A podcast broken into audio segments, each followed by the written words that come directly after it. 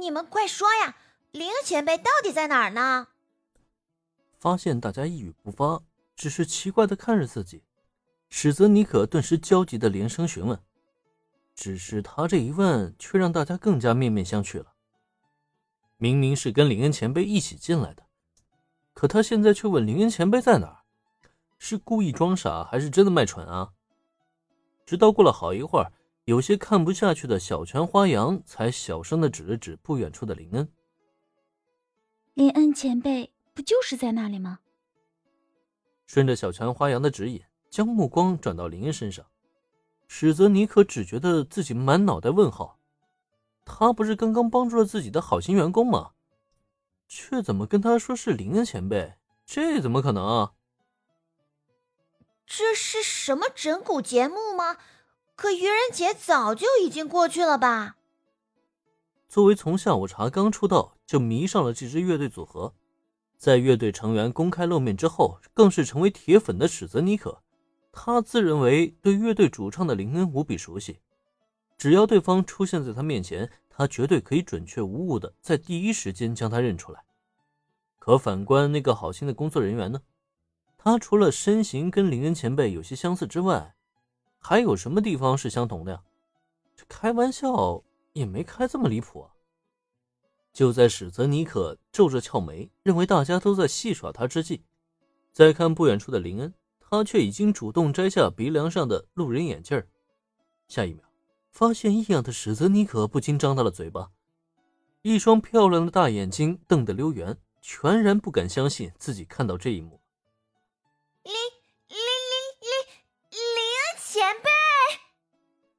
这突如其来的一嗓子喊出来，可谓是惊天动地，让不少身在史泽尼克旁边的女孩都下意识捂住了耳朵。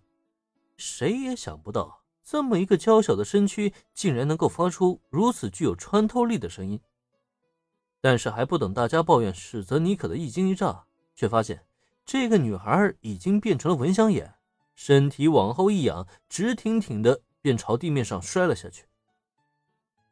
这样的一幕可是把大家给吓了一跳。还好高坂惠乃果手疾眼快，在史泽尼可即将接触地面的前一秒钟，一个前扑。生生用自己的身体将对方给接住了。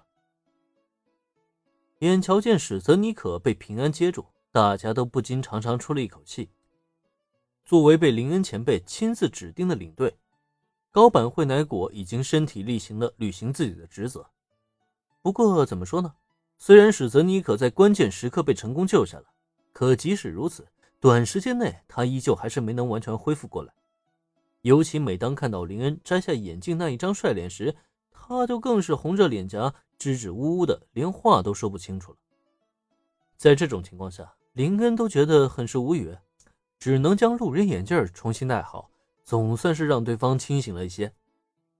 真的十分抱歉，还有非常感谢林恩前辈的帮助。面对再度回归平平无奇模样的林恩，史泽尼可总算是放松了许多。虽然心中一直呼喊着要死了要死了，在林恩前辈面前丢死人了，但是在下一刻，他至少还能顺利的与林恩对话，甚至可以鞠躬道歉，并且再度发出感谢。哎，尼可前辈被林恩前辈帮助了吗？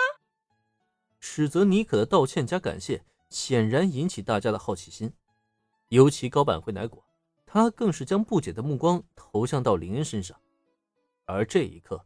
再看史泽尼可呢，他却是一下子反应了过来。哎，不对，如果这时候把实话说出来，那自己上厕所迷路这件事情，岂不是全都要暴露了吗？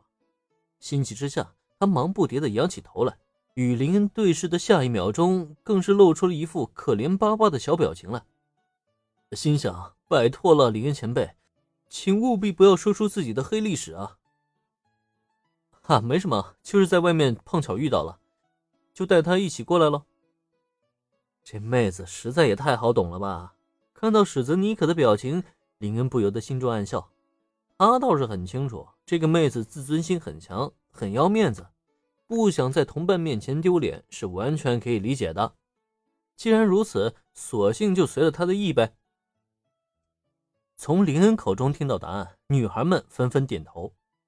这样一来。史泽尼可也不由得长长舒了一口气，并且向林恩投以了浓浓的感激神色。